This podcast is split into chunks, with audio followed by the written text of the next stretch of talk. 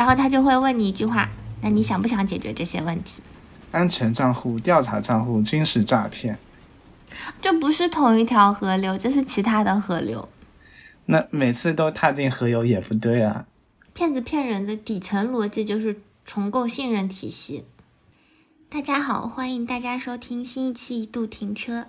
一度停车是一档可以当做你隔壁饭桌来听听看的播客，在这里我们会分享自己对生活的观察和想法。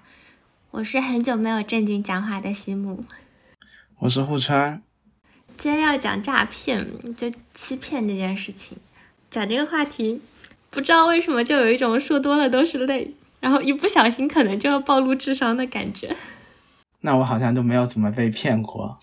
然后我我看你列的那个提纲，嗯，居然要写这么多自己经历过的骗局，我就觉得我的人生缺少被骗的经历。嗯，所以我们要先对骗做一个定义嘛。你这样的吗？那你想把它定义成什么？是不是就是事情的发展和自己的预期有差距？那如果说是事情的发展和自己的预期有差距，你所做的很多事情，最后可能跟自己的预期都不太一样呢？就是对方许诺的事情和事情的结果有差距啊？那如果说我告诉你有一件事情我能做到，我能搞定，但是最后因为种种原因我没搞定，我是在骗你吗？所以这就会有一个是否当事人有意图做欺骗的在里面。嗯，对啊，所以我觉得是，就我明知道我做不到，但是我告诉你我能做到，这种是属于我主观意愿。我知道这个事实是什么样的，但是我捏造了事实或者隐瞒了事实，我去告诉你，并且就是我我我觉得我们今天要说的应该都是会有钱财上的这个损失吧。哦，情感诈骗已经不算了，是吗？情感诈骗这个你很难判定对方的主观意愿，除了那种可能有家室啊之类的。不是，但主观肯定是很难判断的呀。所以就是对方做这个事情的意图本身就是骗你啊，你自己可能很难判断，但这事实上就是嗯，就是对方的意图是骗你。他告诉你的时候是捏造了事实嘛？对啊，所以我我就没有搞明白，就是比如说你骗钱和骗感情，其实主观意图上应该都是一样的。不一样哎，比如说我今天告诉你，户川，我的家人生重病了，我缺钱，我需要给他们治疗。这件事情，因为我家人都很健康。不存在这个事实，所以我是在骗你，对吗？那比如说我跟一个人说我非常喜欢对方，但事实上我就是不喜欢对方，这个和我的家人确实没有生病有什么区别吗？嗯，因为你是否喜欢对方这件事情，只有你自己知道。好的，好的，那就这样吧，我们进入正题。嗯，那就先说一说我们各自经历过的。真实经历过的这种被骗的案例吧。好的呢。不管是发生在自己身上，还是发生在自己身边。我现在想起来就两个事情。嗯。一个事情就是我小时候和我爸一起坐长途客车。嗯，车上人员混杂。嗯。这个时候前面突然传来了声响，就是好像是一个乘客开易拉罐开到了什么奖之类的。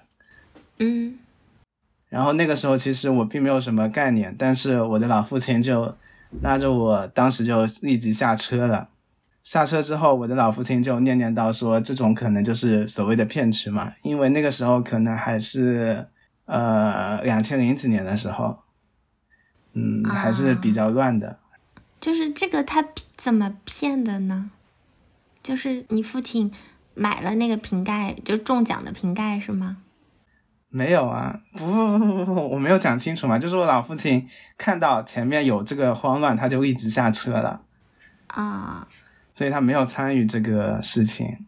然后后来我在《疯狂的石头》里面才看到类似的骗局，然后我才理解了，大概就是会有一个人假装自己的易拉罐中了多少钱的奖，同时他这个易拉罐的饮料不小心把旁边的人的西装弄脏了。啊，这个时候旁边那个人就会说：“哎呀，我的西装脏了，你要赔我钱，我要去洗啊，什么之类的。”这个时候开易拉罐的人刚巧就突然发现了自己开的易拉罐中奖了，可能金额也比较巨大吧。然后他就说：“那哎呀，那我身上也没有钱，我就把这个易拉罐中的奖给你之类的。”但是呢，这个奖的金额又非常巨大，这个时候他们就会笼络周边的人说：“哎呀，我们看看要不要把这个奖分一分。”你给我多少钱，然后这个易拉罐你们几个人一起去兑啊，这样子的。我那个时候才幡然醒悟，嗯，就会意识到说，原来电影里面出现的这种骗局，真实在生活中就发生过。啊，后来我就没有遇到过了，可能就是会出现在那种对这种事情没有多少认知，但是渴望捡便宜的人的身上吧。那个好像春晚的小品上也有过类似的。反正就是后来我们才知道，就是易拉罐拉出的奖的金额是不能超过五千块钱的。对，就是比较古早的骗局。但老父亲那个时候就果断下车了，因为他担心那些人骗钱不成，然后就开始为非作歹啊之类的。从小，你的父亲就具备了识别骗局的能力，并且对这个场景、整个现场场景的那个警觉度非常高。嗯，其实有逻辑就能想清楚吧，这种事情。好吧。后面还有一次遇到所谓的被骗是，长大之后我来杭州的时候，那个时候不就一直有那种骗局嘛，说在火车站会有人问你要钱，然后他们又会说这个钱不够什么的。啊。对吧？后来我就有一次真的遇到了这样的人，我就想试试看他会不会骗我的钱。他一开始问我要多少钱来着？啊，问我要十块钱什么的，我仔细衡量了一下，嗯，觉得这个试错成本不是特别高，我就给了他十块钱。结果后来他接过钱就说：“哎呀，我说的是一百一十块钱。”嗯，我那个时候就跟他说：“哎呀，那呃，那我就和你一起去补票好了。”他就摇摇手说：“算了算了，走了。”哦，这个我好像也碰到过，因为我不赶时间嘛，那会儿。所以我就跟他说：“那我们去那个售票处那块儿。”嗯，但我后来想想，好像就算他去了售票处，你帮他买那张票，他可能也是有渠道退掉的吧？就他当时也可以退。其实是可以退的，但是这个骗局是在我今天不是那会儿看有个公众号叫好奇博士，嗯，然后它里面也说到了这个骗局，他他是说最开始是三块钱。因为三块钱很少嘛，你给他三块钱之后，他就会说哦，不是，我说的是十三，因为就是三块钱和是十那个十三，然后你再给他十十块钱之后，他又说哦，不是，是四十三。哦，那给他钱之后还要扣钱呢？啊，还要扣钱？因为谐音梗要扣钱啊。嗯，还要找钱给我呢，我给他四十三。嗯。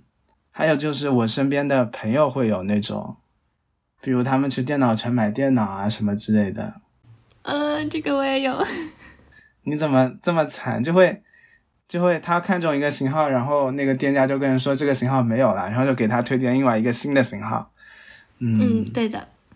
然后他就买了那个新的型号，新的型号回来之后，大家一看，哎呀，不行，被骗了。这种就很难维权嘛，或者什么的。然后是的。哎，这个这个，我我具体说一下我之前那个经历好了。嗯，那个时候是我大学的时候嘛，就差不多大二的时候，当时可以就寝室可以带电脑了，然后就在买之前都会讲好选好自己的想要的那个电脑型品牌型号嘛，因为那会儿移动互联网还没有那么 发达。基本上都是在宿舍查好，了解了一下大概的价格之后，然后我当时周末是去到中关村。嗯。到中关村的时候，最开始是，嗯，就是想着那多问几个嘛，因为那会儿好像电脑的价格没有像现在那么没有那么透明嘛，之前价格。对，然后。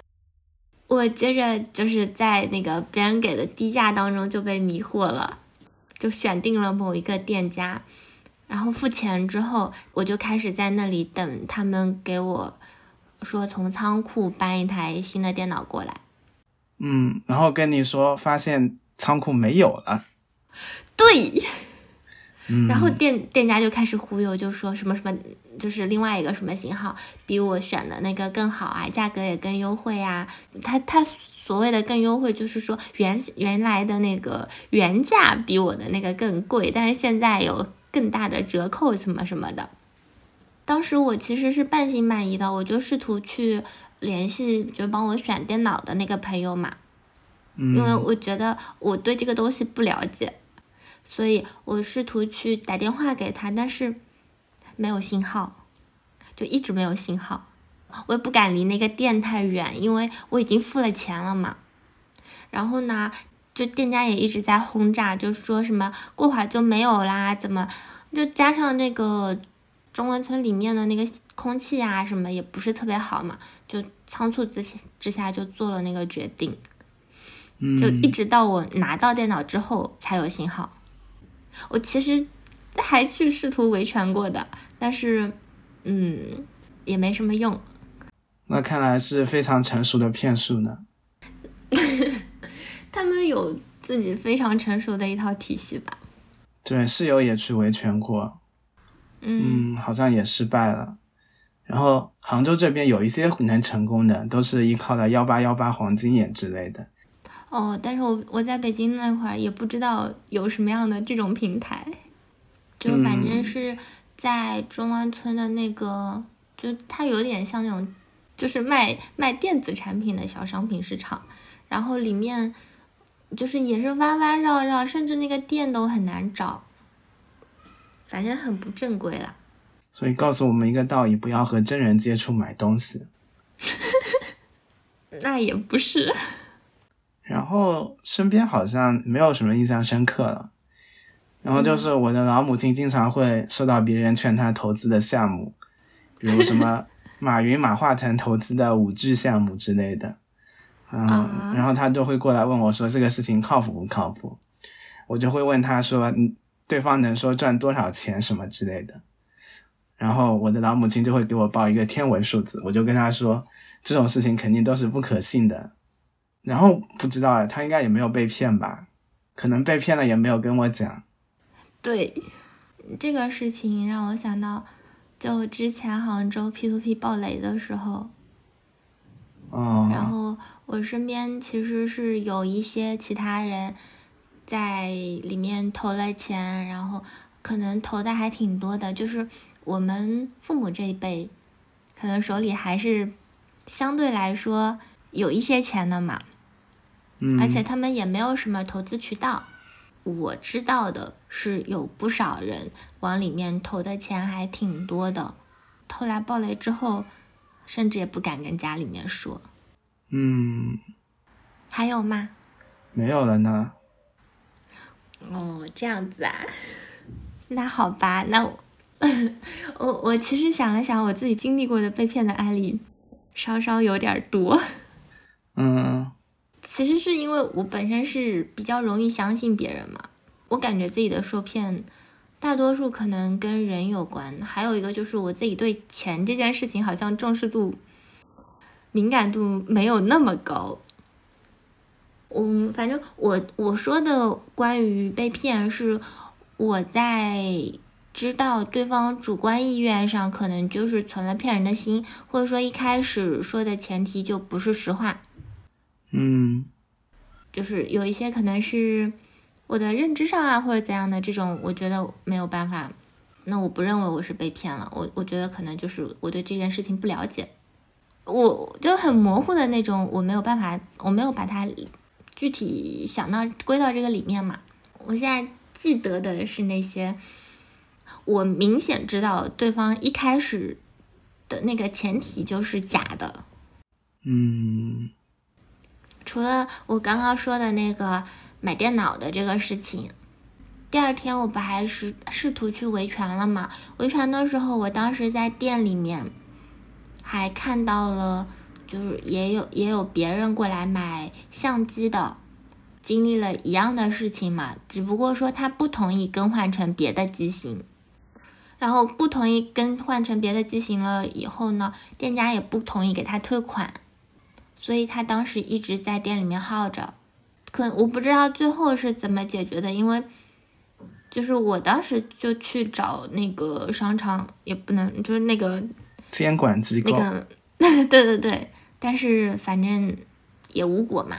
还有一种就是比较常见的，嗯，是美容院这种。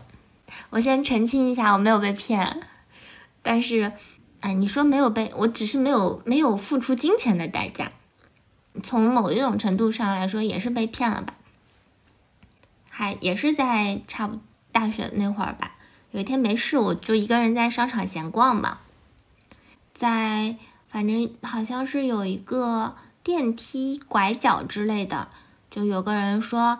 让帮帮忙去他们店里拿个什么小样，帮他完成一下业绩。我那会儿就觉得闲着也闲着，就去看看呗。结果到了店里之后呢，就说就是要给免费做个什么皮肤检测之类的。嗯。然后在做皮肤检测的时候，就会有一个就专门给你做项目的人嘛。就开始夸你长得好看啊，什么？嗯，平时都怎么护肤的呀？啊，有点像现在的那个理发店。Tony 老师会不断的跟你聊天，不断的套取你的信息，就所以他会接着就开始问你的什么年龄啊、工作啊、收入啊，就是随着聊天的慢慢深入，他套取到这些信息之后，慢慢的就开始指出你皮肤上的问题。就说什么你长得这么好看，有这些问题好可惜啊！如果解决了，肯定更好看啊，之类之类的。嗯。然后他就会问你一句话：那你想不想解决这些问题？这种问题一般都是肯定的答案啊。你想不想解决这个问题？总还是想的，对不对？啊，不会啊，我就会对自己现在很满意啊。好的呢。然后想之后呢？然后就会提出来说，我们有个什么什么方案，只要多少多少钱，可以解决你的这个问题。就问你是不是感兴趣？这个时候就会跟他说，我要回家拿钱，下次再来。因为你去逛商场，你不太可能没有带钱的啦。现在就更难说这种回答啦。现在毕竟手机支付这么方便，当时。我我大概已经知道后面会发生什么了嘛，就是我其实已经想要想要离开了，但是那会儿就是你手你脸上是沾着东西的，你又没办法直接走，知道吧？嗯。所以当你没有给出直接的回复的话，他会很直接的问你你的顾虑在哪里呀？比如说是钱的问题，他就呃就说现在有个什么什么活动。原先要三千块钱的，你现在只要花两千块钱就可以了。嗯，真是考虑很周到的骗局啊！再接着进一步的，就是会进来一个类似店长这样的角色。这个所谓的店长进来之后，会先问你说：“哎，某某某给你服务的怎么样啊？”然后接着再是夸你一通，就说什么，哎，你长得好好看啊，什么什么之类的，就反正一定会一定会有这个的。然后接着就是也是会提到说啊，刚刚是不是也跟你说了你有什么样的皮肤问题？就是在你的顾虑的这个事情上再进一步，比如说你觉得那个两千块钱还是贵，他可能会说，哎呀，你那个你现在还是学生是不是？那我们还有个什么学生价，甚至。呃，他还是还会提出来说，那做个分期或者做个单次之类的。你，这个让我想到了之前在杭州理了很贵的一个头的那个小吴同学。哦，我大概知道，就是反正跟现在理发店的这个套路还是有点像吧。啊，理发店是让你办卡，它也差不多。然后这个整个事情一直到了最后，就是你终于告诉他你。决定付款，或者说确定不付款，可才可能会非常迅速的放你走。我我当时最后应该就是拿了一个我没有带钱什么的理由搪塞吧，就脸迅速拉下来，但还是会就是还还是会继续跟你说，你这个优惠这次错过了就没有啦，什么什么的。嗯，我那会儿就是从这个店里出来，我就迅速出了商场，回去还把他们的整个流程关键步骤给 写了下来。决定自己开一家美容店吗？没有，因为我我会觉得就是这种套路和我当时买电脑的这个套路它有一点像，以及说他们对人心的这个人心里的这个挖掘，他们这一步一步层层递进，手段非常的高明。我觉得第一步你就中招了呀，就愿意帮人家做一点好事的人，都是容易被骗的人。唉，那怎么办呢？我就从来不帮人家做好事啊。就街上不会会有那种帮他关注公众号的那种吗？哦，关注公众号那种，就经过这个事情以后，我其实他如果要获取我什么信息的这种，我都一般不太会去做。包括之前我在北京，我不知道是不是我是就是从 从这种什么文艺小说里面看的，就导致我之前在北京，我也不知道是不是被骗的一个经历啊。有两个人，他们是。帐篷，然后什么自行车这种，在有一个地下通道的口子上，然后就是说，因为什么旅费的问题，呃，就旅途当中钱包被偷了，然后在那里筹个钱之类的，就想要筹钱回去。那确实不一定被骗了呢，只是百分之九十九这种人都是骗人的而已。那我也不知道，但是。反正他们也也没有办法进一步骗嘛，我但后来想来也不知道是不是，嗯，以及我当时有一回大冬天挺冷的，我在外面准备回家的时候，那会儿也是碰到有一个人，就也是说什么类似钱包丢啦或者怎样，然后他当时好像是问我能不能给他三十块钱。让他吃个饭是吗？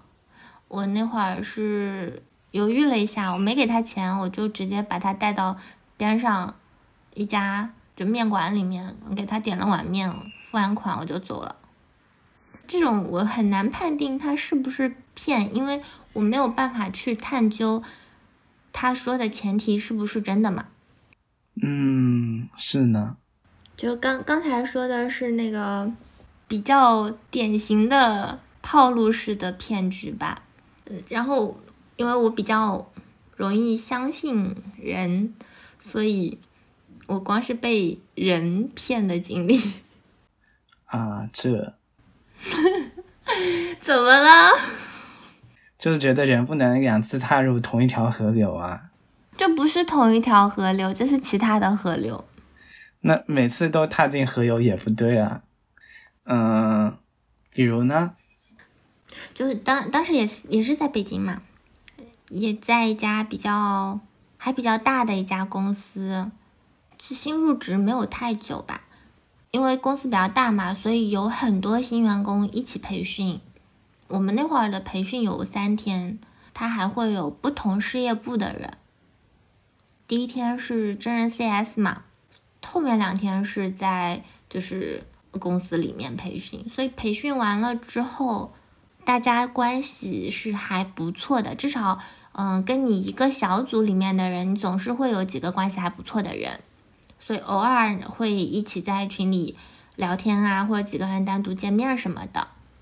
这件事情应该发生在入职可能有小半年了吧。就直到有一天，有一个人。嗯，就那个人当时是在组里关系还可以，而且挺活跃的那种人。他私聊问我借大概是六百还是八百块钱，而且说过几天发了工资就还。就我判断了一下，这个金额也不是很大嘛，而且真的就是过几天就发工资了。嗯，我我我那会儿就是。就说那你发个带着工牌的照片过来，我我是知道他是哪个部门的，就是大的事业部我是知道的，但是剩下的就是不太清楚。嗯，所以后来也没也没有问太多嘛。就一直到了发工资的隔天，这个人也没反应，就发消息过去，也发现已经被拉黑了。而且我问了一下当时比较熟的几个人，发现也都被借了钱，这个时候才意识到是被骗了。就我们几个去他们事业部了解了一下，就发现这个人之前莫名其妙的就也没办离职，就直接没没来了。而且他们同部门的同事还借了他两千块钱。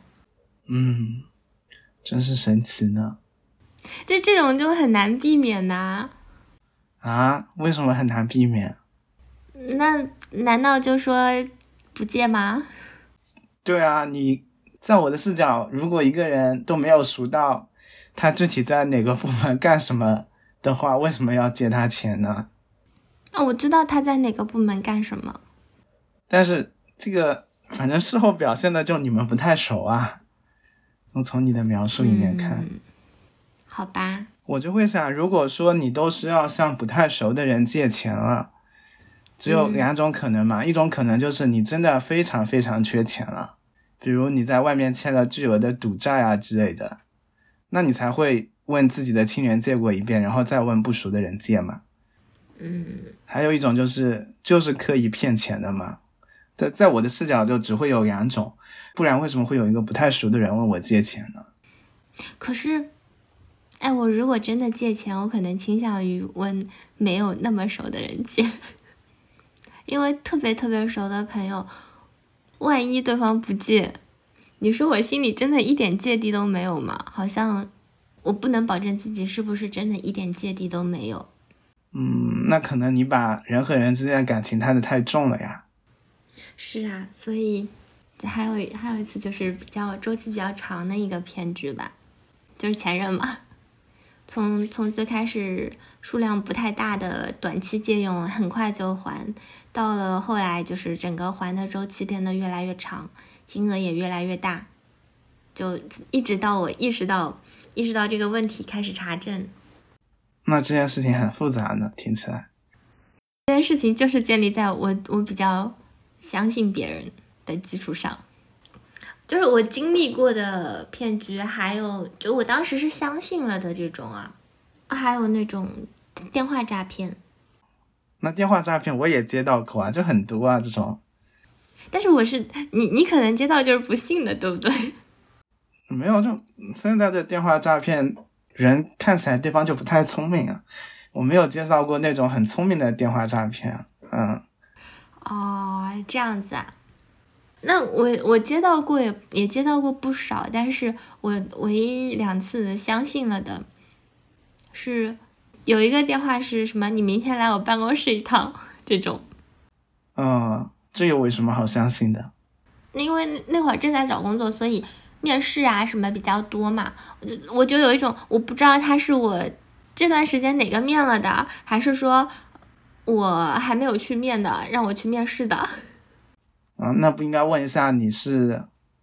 对啊，所以他挂了之后，我又打回过去。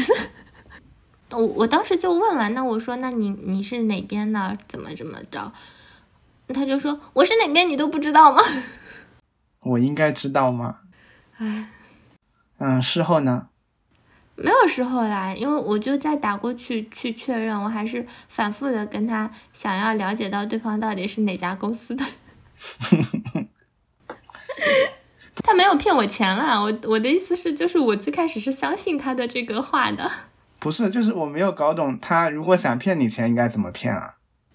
哦，这个我后来网上有去查，他们后实际上是怎么骗的，就是说我类似我是李总怎么怎么。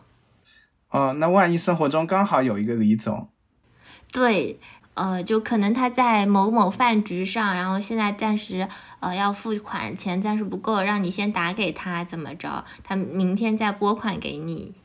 之前不是还有爆出来说有一个财务真的好像打了很多钱过去吗？好的，还有就是还有一次呢，还有一次就是在大概去年的时候吧。嗯。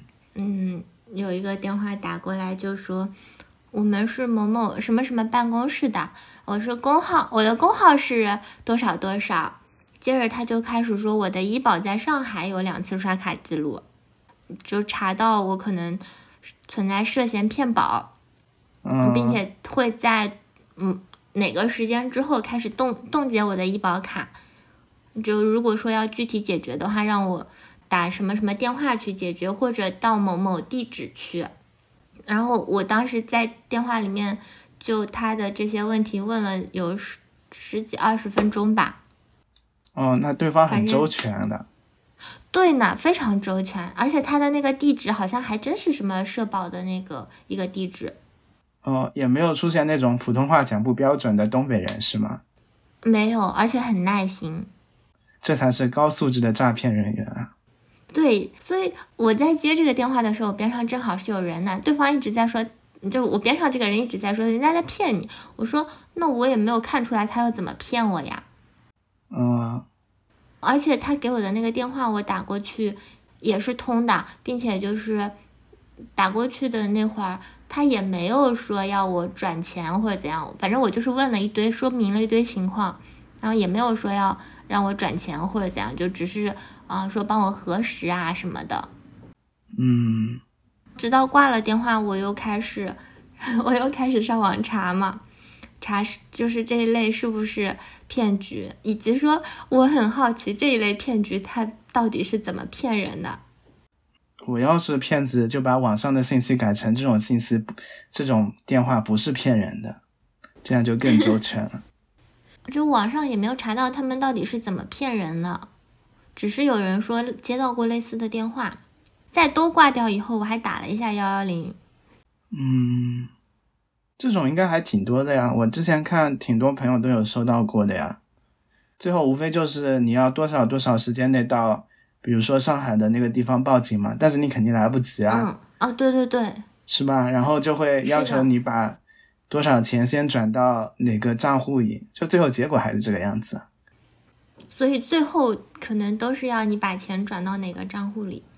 嗯那我之前北京那会儿有一个同事，也是接到了诈骗的这种电话，嗯。嗯他当时是在某个购票网站买了演唱会的门票，买了门票之后，演唱会开办的前几天吧，他收到了就是自称是这个网站的工作人员，然后说前面因为什么失误啊，就导致不小心给他买了会员之类的，这个会员费好像是要八百八十八吧，还是多少钱？然后嗯。就一直是跟他说，嗯、如果说要买的话就，就说让他买，嗯、如果说不要买的话，需要尽快处理，不然马上就要扣费了，给你制造一种非常时间非常紧张的这种气氛，而且对方拥有他的所有个人信息，包括他的姓名、他的身份证号，他买了几月几号的演唱会门票，就他的这些订单信息都是有的。所以他当时就一直循着对方电话当中的指示，一直一直在处理，然后还把钱给打了过去，一直到他就发现他自己的卡上钱都不够转了，都准备问我们去，就是去借一下，去打给对方，然后我们当中有一个同事说：“你这个不是被骗了吧？”他才醒悟过来。那还好呢，还好钱不够多呢。天呐，钱他已经转了好几万过去了。啊，不就八百八十八吗？那就扣八百八十八不就好了？他他们用的那个说辞就会是，呃，那你卡上有没有钱？你你要把你卡上的钱都转到一个什么安全账户吗？呃，安全账户、调查账户均是诈骗。对对对，哦，那这个比较高明呢。嗯，他他是把卡上所有的钱都转过去，是你为了不要损失这八百八十八，结果你损失了你卡上的所有钱。嗯，而且在那个期间，他们的电话是不断的，他根本就没有让你冷静下来思考的那个时间。哦，你这么说我就想起了之前我的老母亲被诈骗的故事。嗯就我之前跟你也讲过，就是老母亲接到一个电话，电话里面是一个哭喊的人，那个对方跟他说你的儿子什么去夜总会什么之类的，然后被他们绑架了，嗯让我的老母亲转多少钱来着？转二十万还是多少？他们高明的地方在于，他们打过去的那个电话号码，其实是和我的手机号码是类似的，就是、比如说我是幺五七多少多少开头的嘛，对吧？啊对方就会通过数字一模一样的美国电话号码打过去，嗯就是看过去也是幺五七同样的号码打过去的，然后他们也会一直制造那种时间的紧迫感，说什么多少之时间之内就要转钱啊什么的。嗯那个时候我的手机卡刚好放在另外一个手机上，我就没有接到我老母亲试图打给我的电话，我的老母亲就觉得我可能真的被绑架了，然后呢就转过去了。我的老母亲就跟对方砍价呀，从二十万砍到了三千块钱。你妈好厉害！我的老母亲说：“哎呀，我们都是穷苦人家，没有钱啊什么的。”然后对方就问他有多少钱啊，他就说：“哎呀，手边就只有三千块钱。”然后我老母亲打了在杭州的一个亲戚嘛，然后那个亲戚就觉得：“哎呀，肯定是诈骗。”然后嗯就让他说：“你再多打打你儿子电话试一下什么之类的。”然后后来我才接到我老母亲打的电话，说：“哎呀，是我接起电话，他就说：‘哎呀，是互川吗？什么巴拉巴拉的。’然后我说：‘哎呀，那看来你是被骗了。’然后我老母亲还是很激动，巴拉巴拉讲了一堆。我说我要去上班了，她说：‘嗯，你以后这种什么夜总会的地方少点去去。’你以后夜总会的地方少去去。我说我就没有去过呀。他说：‘哎，谁知道呢？’啊，反正就是 就是这样的事情啊，就还挺高明的。因为一个是手机号码也是一样的，一个是他也是用很短的时间。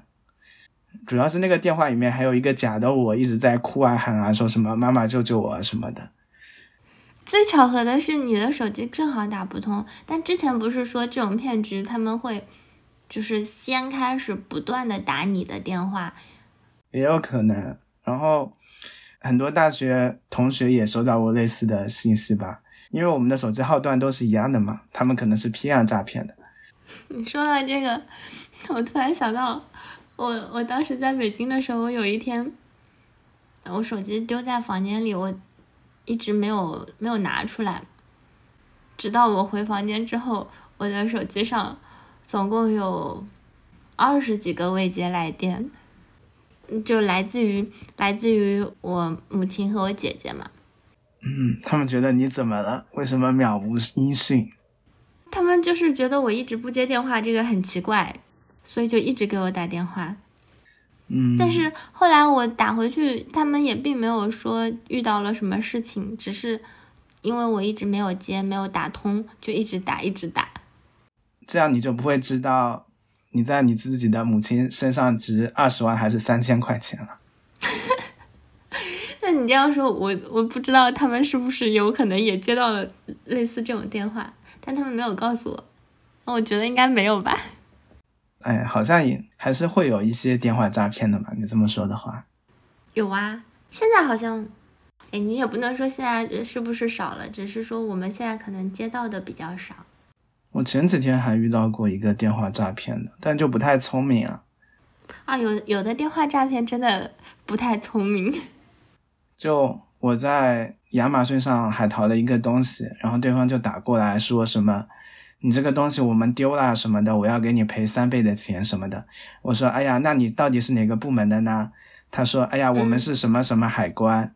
然后我说，哎呀，那到底是什么海关呢？你是亚马逊的还是什么中国海关的吗？他说，哎呀，那个我们就是电子商务的，你知不知道啊？然后什么之类，就很愚蠢啊！我就说，我就跟他说，哎呀，你把话术弄弄好再出来骗人，然后就挂掉了。然后后来我就知道有很多就是买同一批的人也遇到了这样的问题啊，对方应该也是拿到了我们的订单信息，他会先跟他核实说到底是什么东西、多少钱什么的，让受骗的人觉得，哎呀，对方是正确的，对方真的是个正经的海关人员什么的。是啊，他们都会有你的一些具体的信息，先让你让你对他们是产生信任的。可能我自小就是一个不太愿意相信人的人。我就想起之前看过一篇文章，就是里面是关于骗子骗人的逻辑嘛。骗子骗人的底层逻辑就是重构信任体系。哦，比如说买电脑这件事情，啊，或者说美容院这件事情，它最开始其实是用一个很小的事情，呃，你最开始想要的那个东西，就是至少你是相信他的嘛，你打算在他这里买东西。嗯，以及说，嗯，像刚刚我说的这种，就是跟人之间的话也一样嘛，是基于你相信他这个人的基础上，不管是这个人本身，还是说，嗯，比如像我同之之前的这种同事，就是我相信他还在这个公司。或者像这种订单的话，他也是先告诉告诉你这个订单的一些具体的信息，你的个人的一些具体的信息，也是为了证明他自己的身份嘛。所以这些其实都是在建立你对他的信任，都是为了获取你的信任吧。嗯，也还有一些骗局其实是运用了双方的信息差进行的欺骗嘛。对吧？是的，他们其实是在获取你的信任之后，在这个过程当中去逐渐的了解你，利用你们之间的那个信息差来骗你。在信息差之前，他一定就是底层一定是先先要获取你的信任才可以。嗯，是的。其实有一点像 PUA。不是，我想到的是街上的那种街上的那种赌博，你知道吗？就是。嗯，先给你演示一下。啊，对，就是几个杯子啊，然后跟你说这个东西在什么东西的下面，让你来猜，就这个东西在哪个杯子的下面之类的。然后一开始你玩的几局都会中吗？在你没有花钱的时候。嗯，是呢。我小时候就在街上经常能围观有些人玩这些东西。不是怎么讲呢？就是这种就很难算骗局吧？就是，嗯，我们假设这个。人其实是没有出老千的，他只是用更高的概率来骗人，这种算不算骗人呢？如果是纯概率学的，我觉得不算骗人。比如说他的对面就是一个务农的伯伯，对方可能就是不懂概率的，他看前几次觉得自己可能运气好能赢，然后他就去下注了，那这种算不算骗人呢？如果没有出千的话，就是他的整个整个设备是没有动过手脚的话，我觉得不算骗人。那就像彩票这个事情一样，有人会中奖，有人不中奖，但是中奖的概率极低。对啊，所以我就很难理解，就是现在街上这么多、越来越多玩刮刮乐的人啊，玩玩玩刮刮乐的乐趣不是在于刮吗？就是你把它抛弃到你可能会中奖的，只是刮刮玩的话，我觉得是可以的。我觉得刮刮乐的那个花花费往往是这样子的，比如你花了一百块钱去买了几张刮刮乐，你刮完了之后，也许你中了一百块钱，然后但是你会你会觉得中的这一百块钱不是你花的那一百块钱，所以你会拿这个中的一百块钱再继续刮，一直刮到没有，就是你手上一点钱都没有。怎么说呢？在这里还是希望大家理性吧，因为我身边就有朋友一次玩几百块钱的刮刮乐。然后呢？然后是因为他之前真的中过刮刮乐的大奖啊，几万块钱吧。但是我就是我不觉得他是，我不觉得这是骗人，我觉得他是，他只是小概率事件。嗯，那引诱你相信小概率事件算不算骗人呢？不算。比如说一个小概率事件本来是百分之零点三吧。你把它表现的这个概率是百分之三，这样算不算骗人的？你只是表现的像，就是我我我认为是否是骗人的这个差异在于，主观上这件事情发起的那个人他是否可以控制这个结果，为了控制这个结果，他去捏造了某一些事实。我觉得是意图诶，嗯，你这个就更客观一点嘛。因为意图这个事情比较难判断啦。我我之前也是想过用意图这个事情来判断，就是在购物点的那个事情上，我当时跟你聊的时候，我那会儿就在想，那那些销售人员算不算？他算不算在骗人？我不知道，我很难定义，因为我不知道他的意图。或许他也相信这个东西本身的价值就是这么高的，就是这个银的东西本身就是这么好的。哎，怎么讲呢？就是我们回到购物点这个事情上，就是比如说这个卖东西的人，这个东西他买来就只值，他进价就是五十块钱，但是他要卖五百块钱。事实上是知道这个东西它本来就只值五十块钱，它的效用就只有五十块钱，但是他要说的这个效用是值五百块钱，这种算不算诈骗呢？从意图上来说，就是因为意图这个东西我们就很难很难验证嘛。一一种就是他他自己就是信的，他就是想要把我相信的东西告诉你。就是如果说从意图上来说，他不是骗人。还有一种就是主观上他是不相信这个东西的好的，但是他为了要卖这个东西，然后他只是跟随大家的说辞。你把它表现的像它值五百块钱，我觉得是不合理的。我认为就是五十块钱的东西，他卖五百块钱是 OK 的，没有问题。就我认为的欺骗是说，他把这个五十块钱的东西表现成像值五百块钱的这个过程当中。他虚构了一些这个五十块钱的东西本身的价值，比如说这五十块钱的东西，它本身没有对健康有任何的作用，但是他为了表现成像五百块钱，然后给它赋予了一大堆它不存在的价值，那这个我认为是欺骗。可是他不做这样的事情，他怎么卖得出去呢？五百块钱，他可以放，就是把它本身的这个价值去。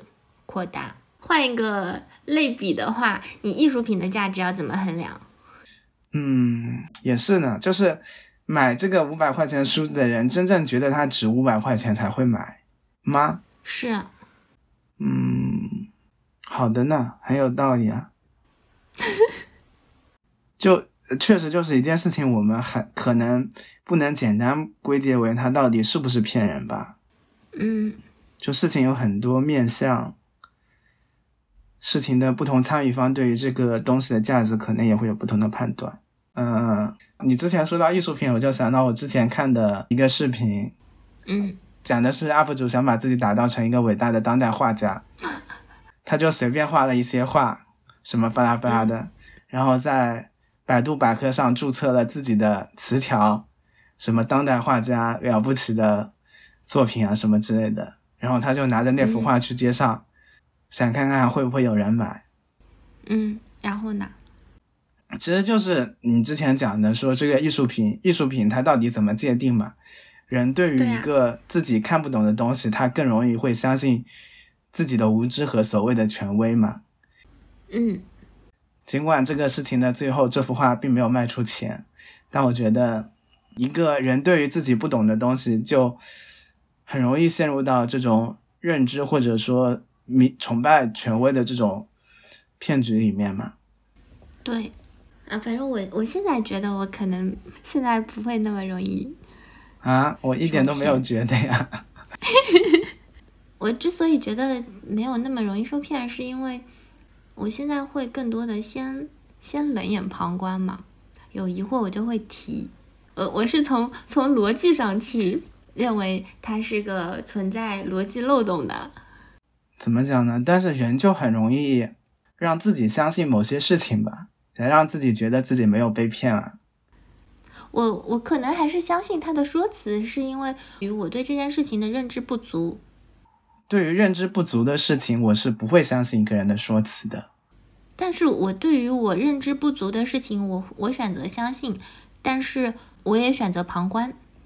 好的呢，那如何防骗呢？我们现在讲的就是如何防骗，是吗？算是吧，最重要的是需要知道自己知道自己的界限在哪里，知道自己的认知，自己不是无所不知的。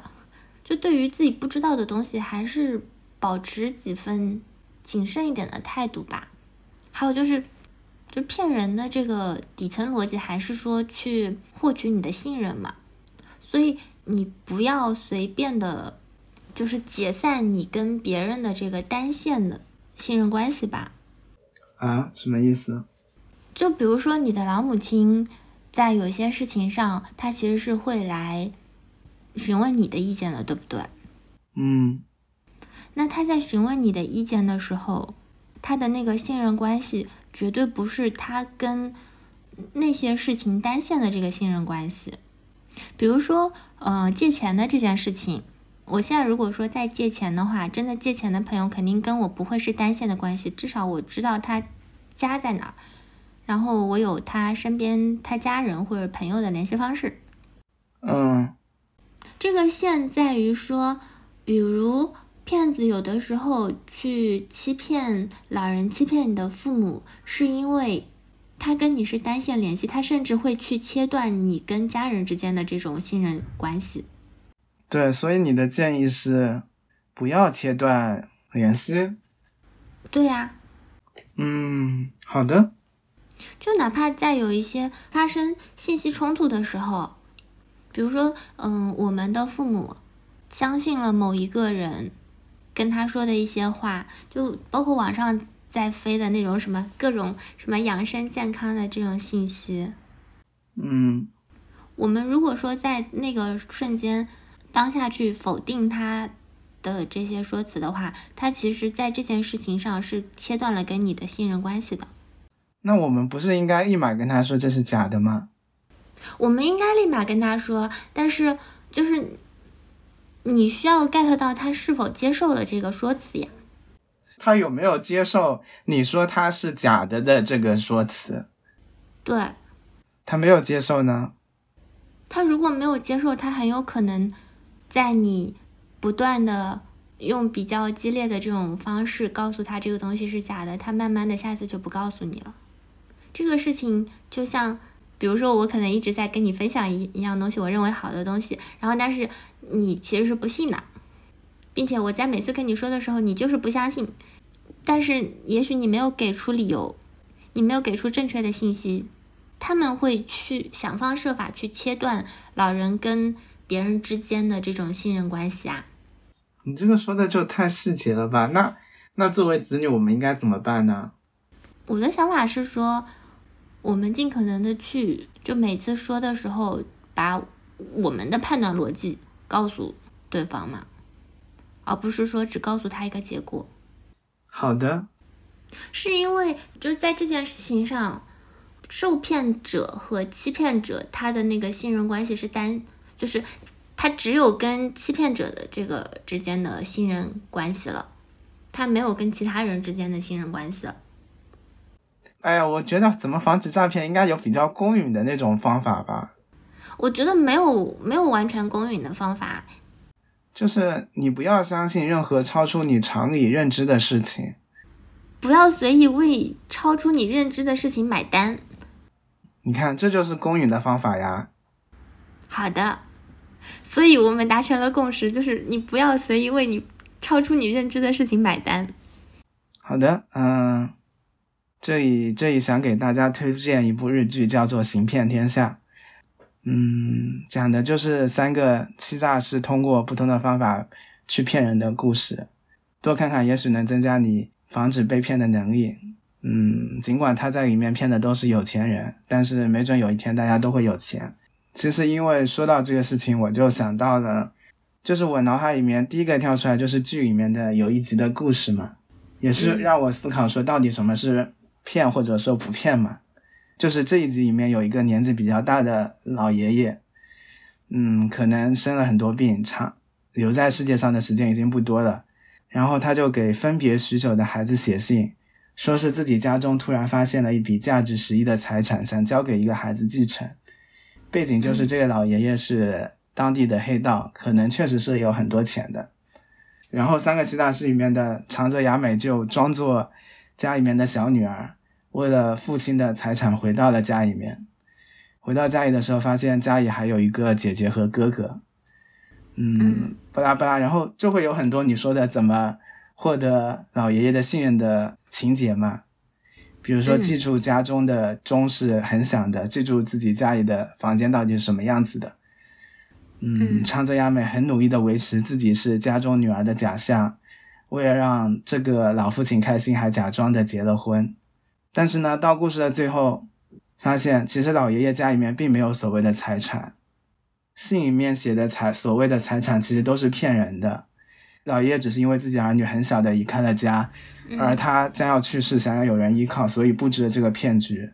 后来发现家里面除了长泽雅美之外，刚才提到的哥哥和姐姐也都是假冒的骗子，也是为了老爷的财产来的。也就是说，其实老爷爷其实是知道这几个人是假冒的，但是他还是一起把这个戏演了下去。也就是说，老爷爷用这种想要骗他钱的人的这种骗局，来骗来了这些骗子的，在他生命最后一段时间的陪伴。就是这么想想，好像能用钱骗来的陪伴也不错。